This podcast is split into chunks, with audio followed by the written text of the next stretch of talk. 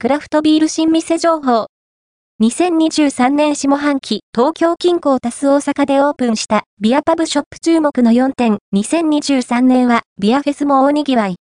クラフトビールのショップやビアバーがオープンしたり、満を持して醸造をスタートしたブルワリーなども多くありました。今回は、2023年下半期に、東京近郊と大阪でオープンしたクラフトビール関連の新店を振り返ってみます。まずは、ビアパブやレストラン、クラフトビール専門のリカーショップから。ザ・ポスト、クラフトビール新店情報。2023年下半期、東京近郊多数大阪でオープンしたビアパブショップ注目の4点。ファースト、アピアード、ON、クラフトビールの総合情報サイト、マイ、クラフト、ビアー、